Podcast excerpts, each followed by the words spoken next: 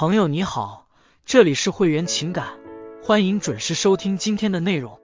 如果你在感情当中遇到了情感问题，你可以添加微信会员 emotion，会员的全拼加 emotion，主动找到我们，我们这边专业的导师团队会为你制定最科学的解决方案，帮你解决所有的情感困扰。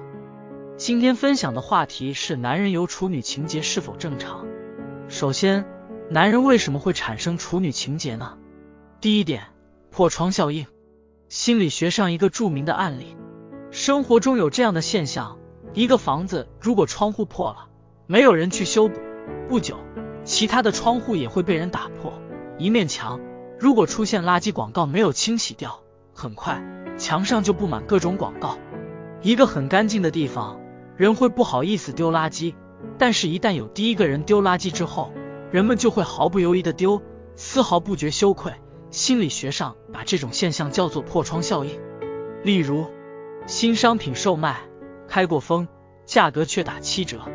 一个老人碰瓷后，很多人都下意识认为，走在街上的老人都会碰瓷。做事情从零到一很难，但到了一之后，做事会很容易。这些例子都同时指向一种心理暗示：存在等于无限大。所以很多恐惧来源于。女朋友不是处女后的各种联想，她是不是还有没告诉过我的男朋友？她是不是跟很多男人睡过？她会不会卖过？她是不是和之前的男人还有联系？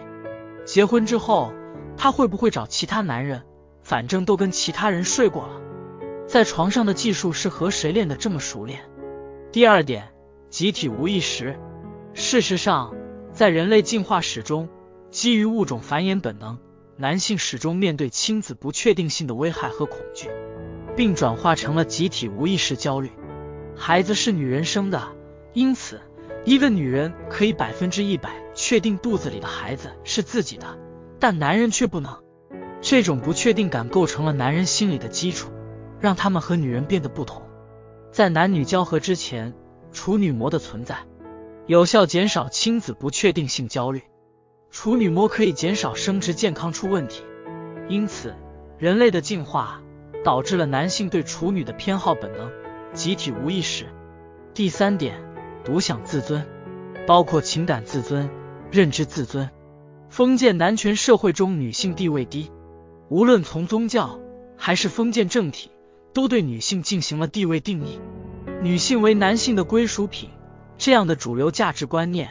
要求对女性身体的独享，因此是否为处女则成了男性个人尊严的体现。处女情节代表着男权社会的爱情需求、占有和控制。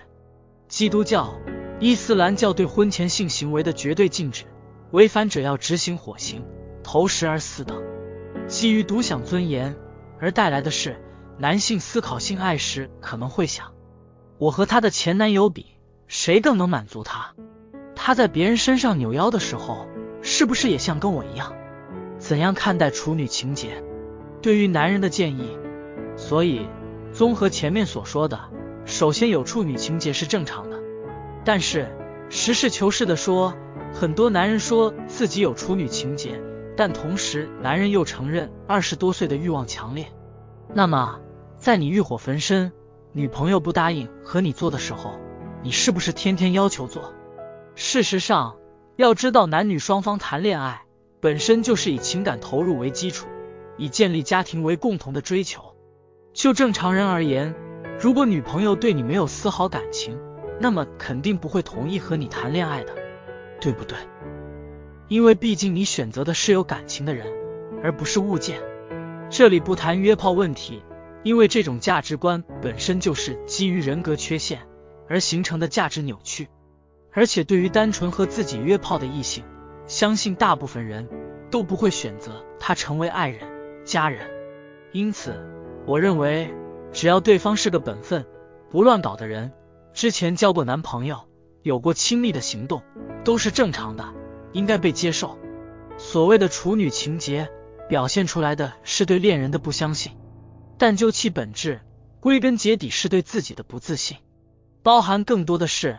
怕自己的金钱、地位、性能力不足，掌控不了恋人，所以两个人在一起，真爱远比对方是不是处女更有价值。处女易得，真爱难求。对于女性朋友的建议，不是处女不代表可以让私生活混乱，和男人乱交。首先，处女情节是大部分男人都有的，因此出于对自我未来生活的考虑，在和男朋友亲热之前，也要认真考虑。毕竟男性很多时候用下半身思考。其次，对于自己的生活，女人还是要对自己负责，切记不要把性当做自己的资本，因为把性当成资本的女性，更容易迷失在物欲横流的现实中，回过头来让自己追悔莫及。好，我们今天的分享就到这里。如何你有任何的问题，欢迎添加我的微信或私信留言，我也会一如既往的去帮助去解决你的困惑。我们下期再见。